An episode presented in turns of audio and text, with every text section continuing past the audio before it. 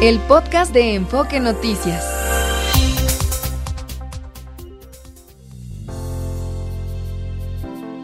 Enfoque Noticias, en resumen. Auditorio Enfoque Noticias, buenos días. Les saluda Alfredo Pérez. 9 de la mañana con 7 minutos, 14 grados nos marca el termómetro en el poniente de la Ciudad de México y esta es la información más relevante hasta el momento. En su conferencia matutina en Acapulco, el presidente Andrés Manuel López Obrador se refirió al intento de los obispos de Guerrero para pactar un acuerdo de paz con líderes criminales. Dijo que cualquier apoyo es bien recibido para combatir el flagelo de la violencia y el gobierno federal apoyaría esas conversaciones, aunque no se debe otorgar privilegios a ningún grupo delictivo. Agregó que se prevé construir más cuarteles de la Guardia Nacional en Acapulco y Coyuca de Benítez. En entrevista para Enfoque Noticias, Andrés Salas, periodista y director del portal informativo Noticias de Cuautla, afirmó que no había recibido amenazas previas al ataque que sufrió en días pasados, donde murió una persona y otra más resultó lesionada. Aseguró que no hay las condiciones para que siga con su labor informativa sí he, realizado algunas entrevistas y en algunas entrevistas pues a políticos eh, pues no les ha gustado precisamente lo que les expongo en las preguntas. Yo no puedo culpar a nadie porque eso no, no me corresponde a mí. A quien le corresponde buscar a los delincuentes y a quien haya mandado a hacer eso es la autoridad. a corto plazo también busco no, no generarme más tensión, quiero estar tranquilo, quiero, quiero, quiero pensar las cosas correctamente para para no regarla y para poder seguir avanzando en esto que, que, me apasiona, que es el periodismo. Espero en las próximas horas ya pueda yo salir del país dictaron prisión preventiva justificada al ex líder del Sindicato de Bomberos de la Ciudad de México, Ismael Figueroa, investigado por operaciones con recursos de procedencia ilícita por la venta de plazas. La policía de la Ciudad de México detuvo a cuatro sujetos dedicados al robo a casa-habitación, quienes asesinaron a una persona que la sorprendió en su vivienda en la alcaldía Gustavo Amadero. El sindicato del Nacional Monte de Piedad entró en huelga al no alcanzar un acuerdo en el contrato colectivo de trabajo y esto afectará a unas 300 sucursales en el país. Pues Sasha Montenegro es Alexandra Chimovich Popovich. y uh, pues es una mujer normal. Cuando yo me acababa de recibir de periodista, una de las grandes ilusiones de mi vida era conocer México. México es un país lleno de magia y de encanto para, para los países extranjeros, ¿no? Pues también lo era para mí. La actriz Sasha Montenegro murió a los 78 años tras una carrera marcada por sus participaciones en el cine de ficheras en las décadas de los 70s y 80s y por su polémico matrimonio con el fallecido expresidente José López Portillo. Sasha Montenegro estaba hospitalizada por una embolia derivada del cáncer de pulmón que padecía. Descanse en paz. Y en información internacional le comento que el ejército de Israel anunció que retomó el control en el norte de la franja de Gaza, donde habían resurgido los combates con milicianos del grupo islamista Hamas. Los uniformados destacaron la destrucción de un túnel subterráneo que contenía elementos de inteligencia de Hamas y esta instalación estaba debajo de la sede de la Agencia de la ONU para los Refugiados Palestinos. 9 de la mañana con 10 minutos. Hasta aquí este resumen informativo y continuamos con más en Enfoque Noticias después de esta pausa. Está usted escuchando Enfoque Noticias por Radio 1000 en el 1000 de AM y Stereo 100 100.1 de FM. Regresamos con Mario González. Pues ya le hablaba yo al principio de esta emisión, lo que está pasando en Tamaulipas, cosas eh, no son ajenas a la política mexicana, pero sí llama mucho la atención que en un mismo estado suceda más o menos eh, lo mismo, claro, en diferente frente político. Por una parte, el frente opositor PAN, PRI, PRD eh, ofrece una candidatura a una diputación plurinominal al exgobernador Francisco García Cabeza de Vaca, que está siendo sujeto a una investigación por parte de la Fiscalía General de la República. Una investigación un poco enredada y un poco mm, endeble, diría yo.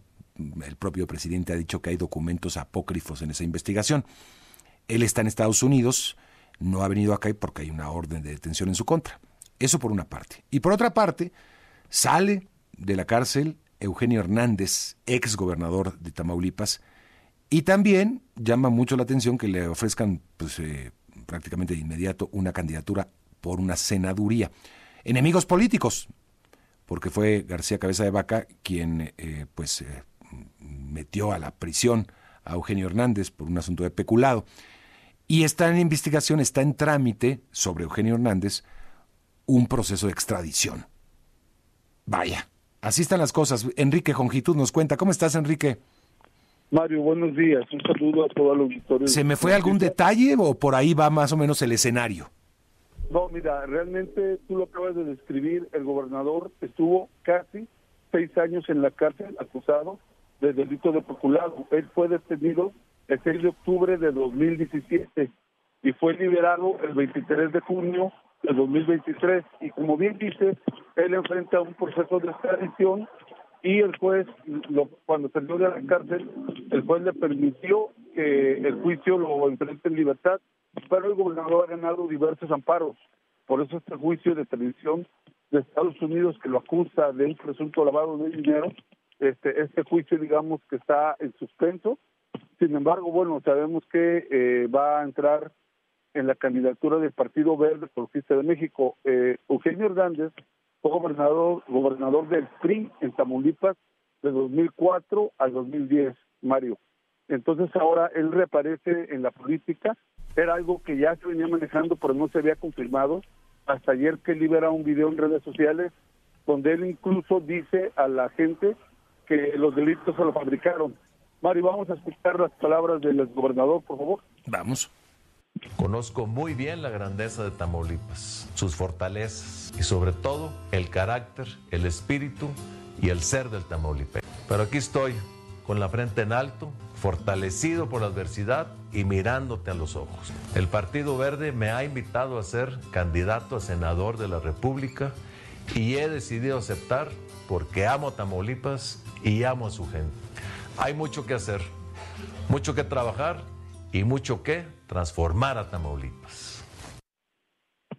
Mario, el gobernador también comentaba a través de redes sociales que los delitos se los fabricó el exgobernador Francisco García Cabeza de Vaca y que esos delitos fueron inventados y que dañaron mucho a su familia. Aquí en, el estado a Eugenio se le acusó de haberse apropiado de miles de hectáreas del puerto de Altamira, eh, digamos terrenos a la orilla de la playa, que supuestamente el gobernador había comprado a precio muy barato por medio de un prestanombres. Entonces, ese fue el delito por qué él se le acusó y que fue detenido y ahora, bueno, retorna a la política. Es justo decir, Mario, que independientemente de todo lo que se dice y de las files y fobias, eh, Eugenio Hernández goza de una enorme popularidad en el Estado. La gente lo recuerda mucho y siempre está en el ánimo de, de la gente de Tamaulipas. Pero bueno, también, por último te comento que el Partido Verde ha declarado que eh, de llegar Eugenio Hernández al Senado, él va a apoyar el proyecto de Claudia Sheinbaum. Entonces, esto se, es una alianza entre Morena y el Partido Verde, pero van por separado en el Senado para acaparar más, tener más votos en el Senado para el proyecto de Claudia Sheinbaum. Eso es lo que se ha declarado aquí en Tamaulipas, Mario. ¿Qué situación? Qué situación, en fin, está muy enredado todo esto, la política se, está haciendo cada vez más compleja. Recuerdo por ahí, Enrique, eh, que también eh, eh, Eugenio Hernández fue señalado incluso de haber participado en una campaña en contra del hoy presidente López Obrador, ¿no? En una campaña supuestamente donde fraguaron alguna estrategia con el Bester Gordillo y cosas así. Eso surgió hace varios años ya, ¿no? Sí, mira, lo que pasa es que recuerda que Eugenio Hernández toda su vida militó en el PRI, igual que antes lo hizo el Baster Gordillo. Entonces sí, definitivamente eh, ellos operaron con, las tácticas, con las costumbres y las técnicas, digamos, del PRI, del viejo PRI. La cuestión es que aquí en Tamaulipas, este, el PRI hasta el 2016, el PRI siempre gobernó Tamaulipas, siempre se llevó carro completo. Luego llegó cabeza de vaca, cambió la geografía pero los tamaulipecos, bueno, rechazaron el gobierno del PAN y ahora le dieron el voto a Moreno. Sí, efectivamente, Eugenio siempre militó en el PRI y, se manejó con las viejas tácticas del perismo, Mario. Vaya, pues, pues qué situación. La política da vueltas. Da vueltas, Enrique, gracias. Gracias, buenos días. Bueno, y que y si ya llegaron a un acuerdo y hay amistad, pues qué bonito, ¿no? En el marco del Día del Amor y la Amistad, qué bonito. Ojalá que también libren las acusaciones que tienen pendientes. Uno, por el frente opositor PAN PRI PRD, viviendo en Estados Unidos, que tiene cuentas pendientes en la Fiscalía General de la República. Me refiero a García Cabeza de Vaca. El otro, el exgobernador priista eh, Eugenio Hernández, que libre sus cuentas pendientes con la justicia de Estados Unidos y si la libran, pues este, pues ojalá, este, bueno, ya veamos, veremos cómo se comporta el electorado, a ver si son electos, porque pues hoy por hoy son candidatos de cada uno de frentes opositores. En fin, vámonos con más, 9 de la mañana, 23 minutos. Los deportes con Javier Trejo Garay. ¿Tú no quieres ser candidato, querido Javier? No, la verdad es que no, no todavía. nunca te apasionó no la todavía. política Quién sabe las vueltas que da la vida. para hacer algo por el deporte mexicano. Ah, mira. ¿No? Pues no sé, me acordé de Ana Gabriela Guevara. Ella tanto que lo deseó, se le cumplió. Por eso dicen, ten cuidado con lo que deseas, ¿no? pues ahí está Ana Gabriela Guevara, una gestión muy polémica, por decirlo menos, ¿no? Senadora de la República, ¿eh? Sí, además. de CONADE, pues, por Sí, sí, sí, sí. Pero bueno, no, no, no, no es mi intención, Mario. Solamente bueno. mi aspiración es compartir contigo y con tus amigos de Enfoque Noticias. Si tuvieras una orden de captura en tu contra, ¿aceptarías alguna candidatura? Eh, pues ahí está más atractivo, ¿no? Pues yo creo que sí, ahí Pues sí, sí, ya pues conviene. tienes ¿eh? fuero. Ahí sí ya conviene. Bueno, pero no sí. tienes órdenes de captura en tu contra, No. porque eres una persona transparente, honesta y limpia. Bueno, dale. Gracias, Mario, amigos de Enfoque Noticias. Bueno, se ha eh, presentado finalmente, eh, ya en eh, estos días, estas últimas horas, el ranking FIFA de la, digamos Ay, que haciendo corte de caja Bueno. del mes de enero. ¿Qué pasó, Mario? No, pues esa información hay que darla, pero pues no le creo yo al ranking FIFA. ¿No le crees al No, ranking? pero para nada. Bueno, Yo- pero es la FIFA. A ver, es el ¿en- máximo organismo andamos? regidor del fútbol mundial. No seas tan incrédulo, mi querido Mario. Ahí está. Y mire lo que dice la FIFA. Bueno, eh, Mari- eh, Mario, amigos de Foca Noticias. En el lugar número 15 está, está México. Eh, Mantiene el mismo lugar 15 con el cual terminó el 2023. No hay movimientos. Ahí está esta selección mexicana que dirige Jimmy Lozano. Eh, no hubo mo- movimientos, decíamos, en las primeras 10 posiciones. Ahí está Argentina 1, Francia en el segundo lugar, Inglaterra, Bélgica, luego viene Brasil en el quinto lugar, eh, Países Bajos en el sexto, Portugal séptimo, España en la sexta, en la octava posición, Italia noveno y Croacia en el lugar número 10. Acerca de México, México está en el lugar 15, decíamos. Eh, sí hubo un cambio en los primeros, digamos que del 10 al 15, hubo un solo cambio. Marruecos, que estaba 13, pasó al 12, y Estados Unidos, que era 12, pasó al 13, es decir, hubo intercambio de posiciones entre Marruecos y Estados Unidos. Con todo y todo, Estados Unidos sigue siendo el mejor equipo de CONCACAF por delante de México. Es decir, Estados Unidos 13, México está en la posición 15, de acuerdo a este ranking FIFA, el cual, como ya escucharon ustedes, Mario no cree. Le cuento que en la rama no, femenil... No, no creo. Bueno, el 15 me, ya me parece más prudente, ¿no? Antes estábamos como el 12 por ahí, ¿no? Ah, sí, claro. No, ya, o sea, Llegamos a alguna vez top 10, ¿te acuerdas que hasta fuimos cabeza de serie, ¿no? En el Mundial de Sudáfrica, ¿no? Fuimos, ¿eh? Dijo aquel. Sí, cuando era dirigido por, por la Volpe. Todavía la Volpe sigue presumiendo ese logro de haber sido cabeza de serie justo. eh, Deberían hacer ya el ranking un poco más transparente y decir, a ver, ¿cuál es la selección que más dinero genera por su afición? Ahí sí, número uno, la mexicana, ahí sí, ¿no? ahí sí. Porque vaya que se aprovechan del Ahí sí. de México y no sé cuánto, y ahí va uno a comprar la playerita y otras cosas, y ahí sí. Y los ¿no? partidos en Estados Unidos. Y los partidos en Estados Unidos, porque hay una No, afición bueno. mexicana que va a todos los partidos allá. Totalmente Ahí de sí, acuerdo. el número uno, Es México. un ranking económico, fíjate. Un ranking económico, y ahí ya nos dejamos a de ver quién es el payasadas. guapo que nos alcanza. bueno, ahí está España. En la rama femenil, España, la vigente campeona del mundo, está como número uno. Luego viene Estados Unidos en la posición número dos. Francia tercero.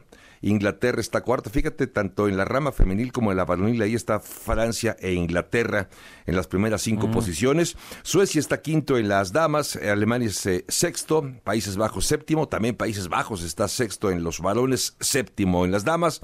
Japón está en el octavo lugar, viene Corea en la posición número 9 y Canadá en el lugar número 10. Este es el ranking de la clasificación. No estamos en el top ten. No estamos, no, no, estamos en el top 10. Ya viene la participación mexicana, por cierto, en la Copa Oro, Sí. la Copa Oro femenil. Ajá. Ya se está preparando el equipo mexicano que dirige el español suerte. Pedro López, por cierto, dicho de paso. Bueno, eh, hablando de selecciones, Klinsmann, ¿te acuerdas de Jürgen Klinsmann? Él es el director técnico de la selección de Corea del Sur, pues es- ha sido muy criticado por los últimos resultados y pues eh, versiones futbolísticas y periodísticas apuntan a que pronto será despedido Jürgen Klinsmann, que alguna vez fue director de los Estados Unidos, de la selección Sí, de Estados cómo Unidos, no, tú lo recordarás, de Alemania, en fin, pues parece que su carrera evidentemente ha venido a menos en el caso de eh, Jürgen Klinsmann. Y bueno, te cuento, Mario, amigos de Enfoque Noticias, en otros temas importantes que estamos a la espera, en unas eh, tantas como tres horas y media aproximadamente se va a llevar a cabo la presentación del auto Red Bull. Eh, Red Bull eh, ha decidido que va a ser una presentación nocturna, ¿no? Digo, pensando en, en la- en el horario Pensando en la europeo. noche. Eh, los demás equipos lo hicieron en la mañana, mediodía, no, ahora va a ser en la noche. Nada más para, para darnos lata. Eh, pero bueno, eh, es el auto más esperado. Sin duda es el auto más esperado. No, bueno, modificaciones pues sí, tiene. es el auto del campeón y el último en presentarse y todo esto. Y ¿no? además el auto que ya, antes de que arranque la temporada, es el favorito, ¿no? Sí, pues sí. Antes de que empiece la temporada, que ya estamos a dos semanas, por cierto, es el favorito sin duda para llevarse la temporada 2024. Vamos a ver cuántos se acercaron, tanto eh, los equipos o las escuderías como... ¿Eso cuándo se ve? ¿Cuándo se ve? McLaren. ¿Ya en las primeras pruebas o en Yo las creo prácticas? que hasta, o- ¿no? fíjate que muchas veces no revelan mucho Mm. justo en las, en las, en las, eh, en las Prácticas. prácticas en ensayos. Yo recuerdo el Mercedes, ese Mercedes ganador que tenía Lewis Hamilton, Sí. que siempre andaba en la posición 2, 3 en los entrenamientos, 2 o 3, y se quejaba Lewis Hamilton que el auto no estaba, Mm. y arrancaba la temporada y ¡pum! 1-2, 1-2, 1-2 de, de Mercedes, ¿no? Oye, la gran sorpresa ya fue dada, ¿no? Más allá del auto de Red Bull y todo lo que quieras, la gran sorpresa fue Hamilton a Ferrari. ¿Te lo imaginabas vestido de rojo? No, no, no. ¿Verdad no que sé no? si él se lo imagina. A ver, yo creo que todos los niños, todos los jóvenes pilotos alguna vez sueñan con llegar a Ferrari, ¿no? Así como un sueño, el sueño de tu vida, vestirte de rojo, correr para Ferrari, debe ser el sueño de Sí. cualquier piloto, pero ¿Cuántos campeonatos tiene Ferrari. Hamilton? No, Hamilton. Hamilton tiene siete, Siete. los mismos que tiene Schumacher. Los mismos. Ahora, son. el último título de Ferrari de pilotos fue el 2007 con Kimi Raikkonen y por equipos 2008. O sea que ya llovió. Ese es el tema. Ferrari lleva más de una década sin poder ganar un campeonato. O sea que a Verstappen, por mucho récord que haya roto y que, que tantas carreras en, en- al hilo y todo esto, le falta un mundo para alcanzar a, a Hamilton, ¿no? Ah, sí, claro. A un mundo. Sí, sí, sí, sí, sí, sí, sí, sí, claro. Ahora, eh, por la edad que tiene, presumiblemente va a alcanzarle. Sí. Pero recordemos que para el 2026 habrá un cambio de, Sí. de reglamento y ahí puede cambiar otra vez Sí. ¿no? el, el- el- el equilibrio. Mira, de pero de entrada ya para el 2025, sea quien sea el campeón 2024, posiblemente repita Verstappen, no lo sabemos, es posible. Sí. Este, la gran atención no la va a generar Verstappen, va a estar en Hamilton vestido Ah, claro. de rojo. ya, Claro, de entrada, eso va a ser para el ¿no? 2025. Sí, Recuerdo, 2025. Sí, sí, sí, Vale la pena recordarlo. Sí, eh, por supuesto que es un eh, es muy atractivo. Y ver también, eh, no sé, eh, como, como, como piloto de, de Ferrari, que es Carlos Sainz, cómo corres esta última temporada. ¿Ya no te importa? ¿O Pues a corres tope, con, yo la o a tope, a ¿no? para que, para sí, que vean de lo que sí, se a van a perder, ¿no? de lo que se van a perder en el totalmente. 2025. Y Hamilton seguramente querrá cerrar bien, ¿no? Su ciclo con, con Mercedes. Y además, aparentemente, el auto de Mercedes, de acuerdo a lo que se vio nada más a las fotografías que hemos visto y a los videos que hemos visto, pues presenta un auto que ya tiene los pontones de los cuales careció durante las últimas temporadas y según los expertos, esa fue la razón principal por la cual el auto no andaba. Vamos a ver si esto acaba confirmándose. Pues si te parece, mañana platicamos, ¿no? Ya de este, bueno, mañana, eh, nosotros en la mañana, por supuesto que a ¿El mediodía. RB que sería 19? ¿O Es el era 20. El 20 ya. El 20. Este es el R20. Exactamente. Y ya Fernando Espinosa tendrá ya en la segunda edición de Enfoque Noticias más detalles de esto y lo, si te parece mañana también lo Bueno, compartimos aquí. me parece muy bien. Gracias, Mario. Gracias a ti, Javier. Hasta mañana. 9 de la mañana, 31 minutos. Me voy a la pausa. Regresamos. Vamos eh, en un momentito a Acapulco para ver qué está pasando con el presidente López Obrador, que anda allá en la conferencia matutina. Está usted escuchando Enfoque Noticias por Radio 1000 en el 1000 de AM y Stereo 100 100.1 de FM. Regresamos con Mario González.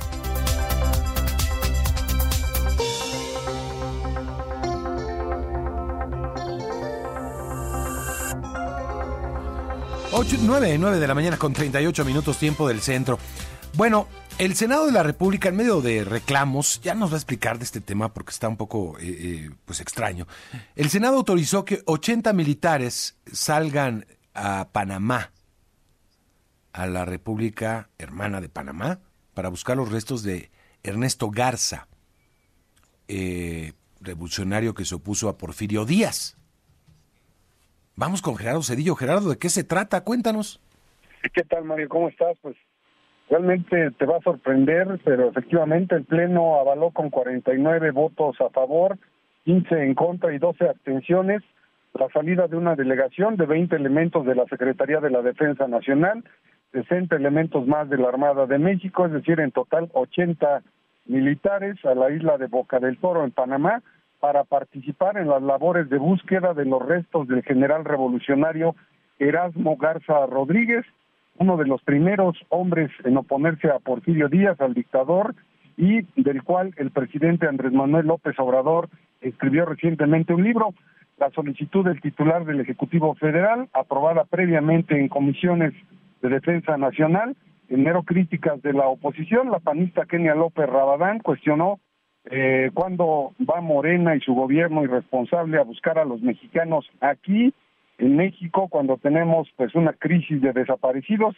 Aseguró que López Obrador y su pésima estrategia tienen el récord más inhumano de 49.389 desaparecidos en este gobierno y ahora pues se dan mejor a la tarea de andar buscando un general revolucionario en Panamá. Aquí lo que... ¿Saben con quién las madres buscadoras están buscando a sus familiares? Con sus propias manos y con sus propios recursos. ¿Saben por qué? Porque López Obrador decidió dejar de darles recursos a la Comisión Nacional de Búsqueda y a las familias para irlos a tirar a un aeropuerto que no tiene vuelos. Porque López Obrador decidió de la manera más inhumana pagar por una refinería que hoy no refina nada y entonces sacrificar la vida de los mexicanos desaparecidos y revictimizar a sus familias.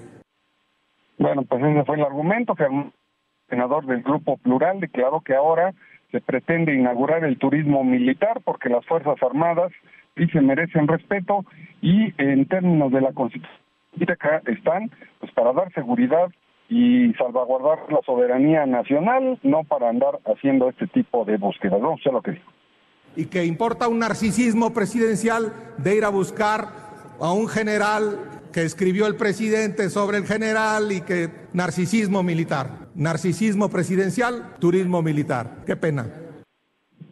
Pues Laura Es que, a ver, de ahí viene, ¿no? Es, eh, vaya, a ver, para poner un poco más de contexto, perdóname, eh, Gerardo. No, adelante, el presidente hace la petición, ¿no? Sí. Para que salga un grupo de militares 80. Eh, especializados en búsqueda a buscar los restos de este general revolucionario, eh, eh Catarino, Catarino Erasmo eh, Garza. porque él, él hizo un seguimiento, me parece, escribió un libro al respecto, ¿no? El presidente. Hola. Sí, sí, Mario. Sí, ah, perdón, escucho. Sí, sí, sí. A ver. A ver. Escribió, un libro y te decía que Laura Ballester, senadora de Movimiento Ciudadano, reclamó también que ahora se junte el trabajo de la Comisión Nacional de Búsqueda con las Fuerzas Armadas, que pues da la casualidad, Mario, de que las Fuerzas Armadas pues son las responsables de muchas desapariciones forzadas, entonces pues hay una contradicción también de que ahora otro encarguito más al ejército mexicano ahora se va a encargar de hacer la búsqueda de desaparecidos, pero no en México, sino en Panamá, Mario, de un general revolucionario que bueno, pues ya tiene eh, por lo menos un centenar de años desde luego desaparecido, ¿no? Entonces, pues imagínate nada más este, digamos, eh, eh, esta distracción de recursos y de elementos y de tiempo y en fin de todo esto, que bueno, pues ayer se tramitó, insisto, de fast track en la comisión, después se llevó al pleno, Morena avaló el asunto, la mayoría de los senadores de oposición votaron en contra, otros de plano se abstuvieron, pues ya no no no no se no se entiende esto Mario pero en fin pues así está la cosa. Van a ir a buscar eh, en, en este lugar en Panamá eh, pues a este general revolucionario sus restos en lugar de estar buscando como se dice pues a las a las personas que están desaparecidas en nuestro país producto de diversos eventos eh, incluidos algunos relacionados desde luego con la desaparición forzada de personas que tiene que ver con entes públicos, no necesariamente con el crimen organizado y, digamos, la delincuencia, ¿no? Entonces, pues ahí está la cosa. Pues es que, No sé- es que... no sé qué opinas de esto, pero la verdad Vaya, me parece, sí, sí, sí, me parece que la oposición pues tiene un punto de razón muy importante, ¿no? Tenemos una crisis de 50 mil desaparecidos en este país. No se ha hecho mucho por, digamos, a nivel federal por ayudar a los colectivos de madres de desaparecidos, por el contrario, siguen matando a, a activistas por todos lados. Ya tenemos una muerte también en Guerrero de un activista de desaparecidos el día de ayer, eh, precisamente el chimpancingo. Eh, bueno, en fin, ya, ya sabemos esa historia dramática que están viviendo miles de familias. Y mandas a un comando, no, ni- ya ni siquiera un comando, pues es, es, es 80, 80 Una- elementos del ejército mexicano, sí, exacto a Panamá buscar los restos de Catarino Erasmo Garza Rodríguez, que puedes eh, pues hacer una, digamos, una, exaltar su figura, este, y- o cualquier otra cosa, y, o escribirle un libro para que no se olvide, pero hacer una movilización que cuesta al Estado y en un tema tan delicado sí me parece, vaya, este, a una petición del presidente López Obrador, por supuesto. Sí, van a estar, fíjate Mario, del 19 de febrero al 16 de abril de este año van a estar allá, eh, pues en esta comisión, todos estos elementos. Desde luego, pues me imagino que pues tendrán viáticos, en fin, todo lo que se requiere. Y, y bueno, pues va a ser interesante incluso pedir por transparencia, Mario, pues cuál es el gasto, ¿no? Que, que implica todo este este despliegue que se está No, bueno. ¿Y con qué elementos de búsqueda? ¿Hay una investigación que nos lleve hasta allá y a, y a un lugar determinado? Bueno, se van a una isla particularmente. En. Este, ¿tien- ¿Necesitas a 80 para hacer una búsqueda? Si con 15 o menos mujeres se descubren fosas clandestinas en este país, deberían mandarlas a ellas las más bien para que nos ayuden, ¿no? Son más especialistas. En fin, está muy raro y todo derivado de un libro que hace para hacer una apología de la imagen de Catarino Erasmo Garza Rodríguez, el presidente López Obrador en 2016. Escribe ese libro y lo presenta. Vaya, este polémico por todos lados, Gerardo. Sí, sin duda alguna, Mario, pues mm, seguro, digo, van a continuar las críticas en torno a este asunto, porque sí me parece un exceso y como decía Germán Martínez, pues aquí privó pues esa esa eh, idea, ¿no? Del presidente y el narcisismo, ¿no? Que es eh, pues el, el yoyismo, yo, yo, yo y lo que yo diga, pues eso se hace, ¿no? Bueno. Y pues le hacen caso en el Congreso. No, no, no, es que- es que, bueno, es- es increíble, viajecito y increíble. que se vayan los militares. Vaya. esto, ¿no? Bueno, Gerardo, pues a ver cuál es el futuro. Estaría bueno hacerles un seguimiento Sí, bueno, sí, para ver si encontramos ya de, de pérdidas que se encuentren los restos del general, ¿no? Exacto, y los van a repatriar, en fin, les van, le van a hacer un monumento, este, se va a poner en el zócalo, no sé qué. No sé, no tengo idea, no tengo Ya, idea. estas apologías, ¿no? Así bárbaras que fin. tienen. Más No, de un siglo, más de un siglo de más de un desaparición del general. Gracias. Hasta luego, Mario. Bueno, hay una publicación, le insisto, del presidente López Obrador llamada Catarino Erasmo Garza Rodríguez, revolucionario o bandido. Andrés Manuel López Obrador, 2016, editorial Planeta, tiene un costo en una librería que estoy viendo en internet de 223 pesos, 223.20, este, ya con descuento, porque tiene el 10% de descuento, 223.20 pesos, y eh, descubrirá la historia de el general, uno de los eh, pues impulsores de la Revolución Mexicana, Tamaulipeco, que lo van a buscar las Fuerzas Armadas Mexicanas a Panamá. Vámonos con otra cosa. Bueno, y este avanza la ruta para la aprobación de la Ley Federal de Ciberseguridad. Sergio Perdomo, cuéntanos. Hola Mario, un saludo a la audiencia. En el recinto de San Lázaro, las Comisiones Unidas de Seguridad y Ciencia, Tecnología e Innovación de la Cámara están trabajando para aprobar el día 28, ya tienen un dictamen de lo que será la Ley Federal de Ciberseguridad. Habrá antes reuniones con funcionarios de Sedena, Marina y Guardia Nacional y Hacienda. También el presidente de la Comisión de Ciencia, el diputado Javier López Casarín, que ya rindió ayer su aspiración, su protesta para ir a busca de la alcaldía de Álvaro Obregón, señaló que es una aberración que se diga por parte de críticos que esta ley va a militarizar el espacio aéreo. Así lo comentó se abordó una aberración decir que se militariza el ciberespacio. Yo quisiera que me platiquen qué quiere decir que se militarice el espacio. Lo he preguntado varias veces, fuera de ser una palabra sensacionalista, pues platíquenme qué se quiere decir este, que se militariza el ciberespacio. Porque además los puntos que hemos aterrizado pues son las formas en las cuales se conducen las diferentes agencias de ciberseguridad con las cuales hay contacto y necesitan herramientas para que haya una comunicación. También nos dice de qué tamaño es el, el, crimen en esto a través de las redes, de qué tamaño es la ciberdelincuencia. Es la voz del diputado Javier López Casarín porque déjenme decirles otras cosas. La gran mayoría de los ciberdelitos que recibimos no la hace una persona como creen mis compañeras y compañeros legisladores, que creen que están sentados aquí al lado de los ciberdelincuentes. Los ciberdelincuentes lo hacen en otros países. Son organizaciones de crimen internacional. Para que tengan una idea, la ciberdelincuencia, si fuera considerada una economía, sería la tercera economía del mundo, tan solo después de Estados Unidos y de China. De ese tamaño es el monstruo al que estamos viendo. Entonces, eh, el trabajo que hizo fue puntual y el amor a Dios no tiene nada que ver aquí. Esto tiene que ver el amor al trabajo, el amor al prójimo, el amor a nuestro país. No es un lugar para venir a rezar, es un lugar para actuar. Mario, en breve habrá entonces ley federal de ciberseguridad. ¿Es cuánto? Es cuánto, gracias, gracias Sergio. Vamos a estar monitoreando a lo largo de las transmisiones de Enfoque Noticias, por supuesto, porque esto preocupa bastante. Y vámonos eh, con a Hidalgo, porque alcanza Hidalgo el paro de transportistas. Verónica Jiménez, ¿ya se siente?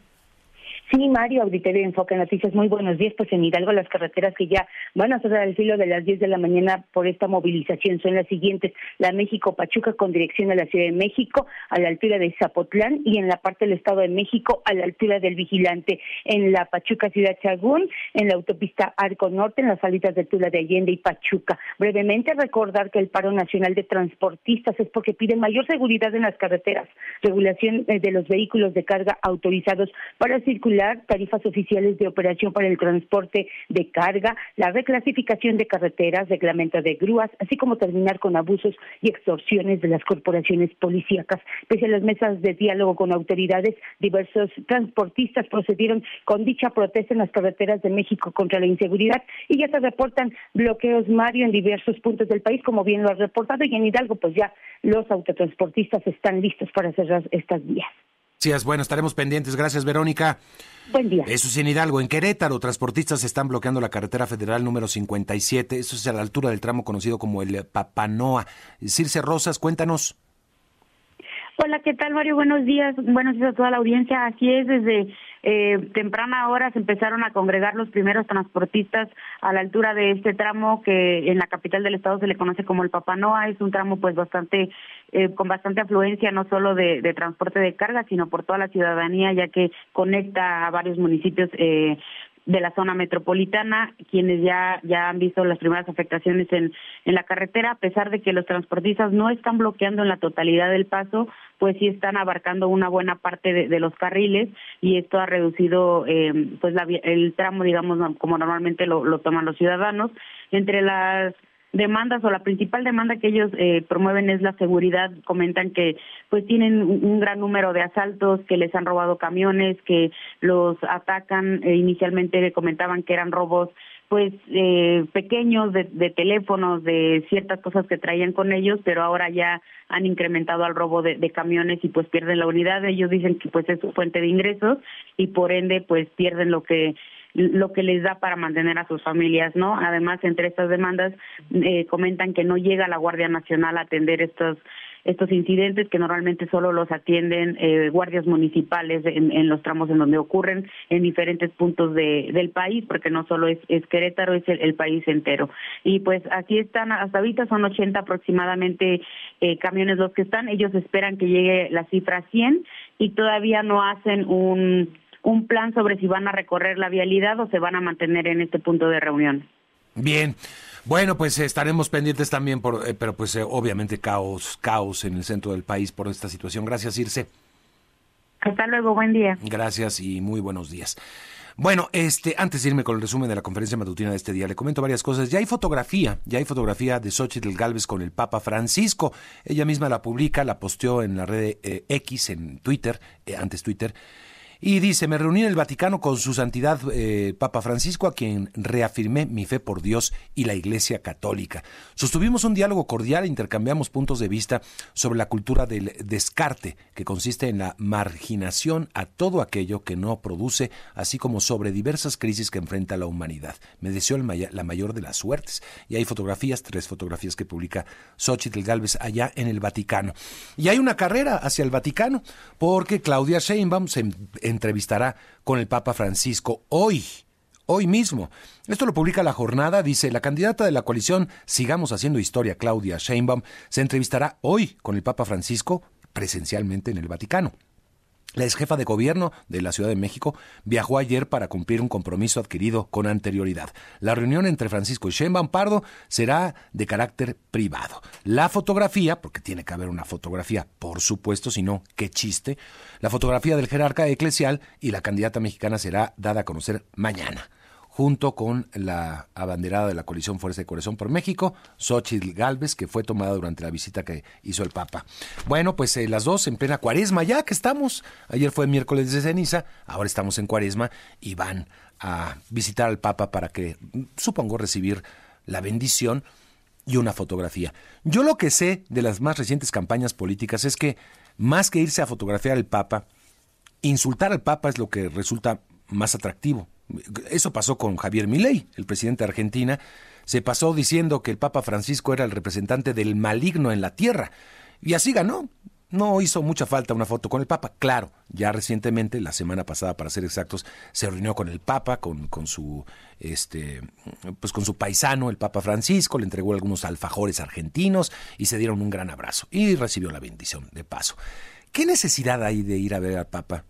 Entiendo que políticamente como que es una lista, ¿no? A ver, este candidata, tienes candidato o candidata.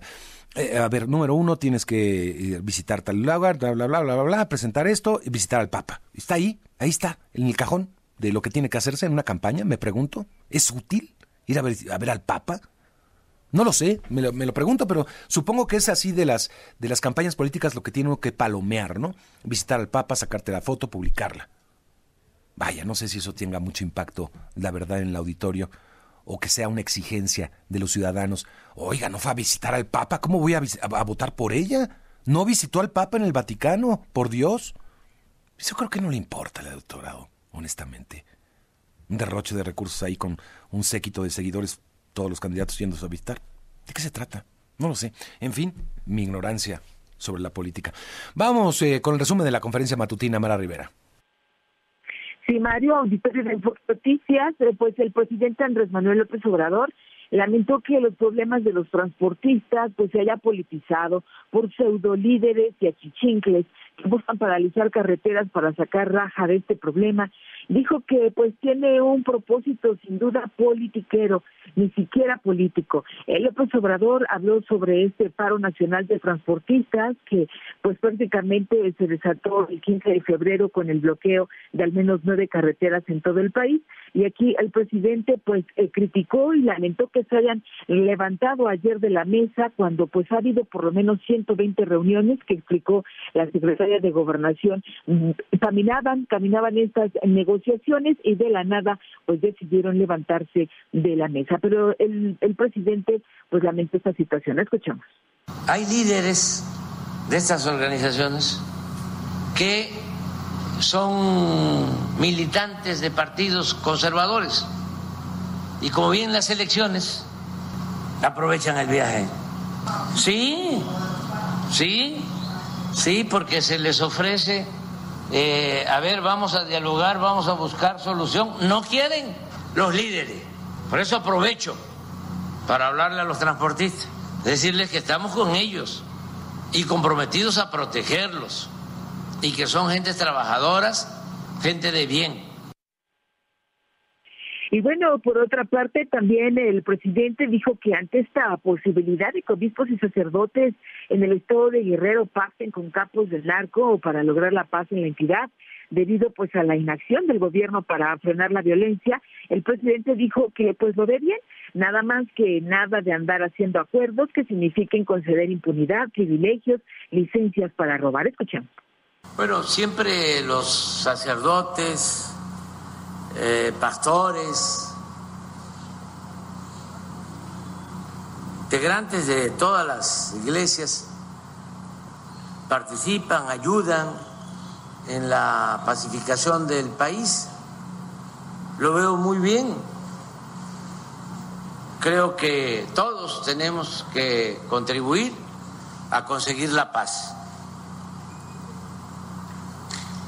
Desde luego, la responsabilidad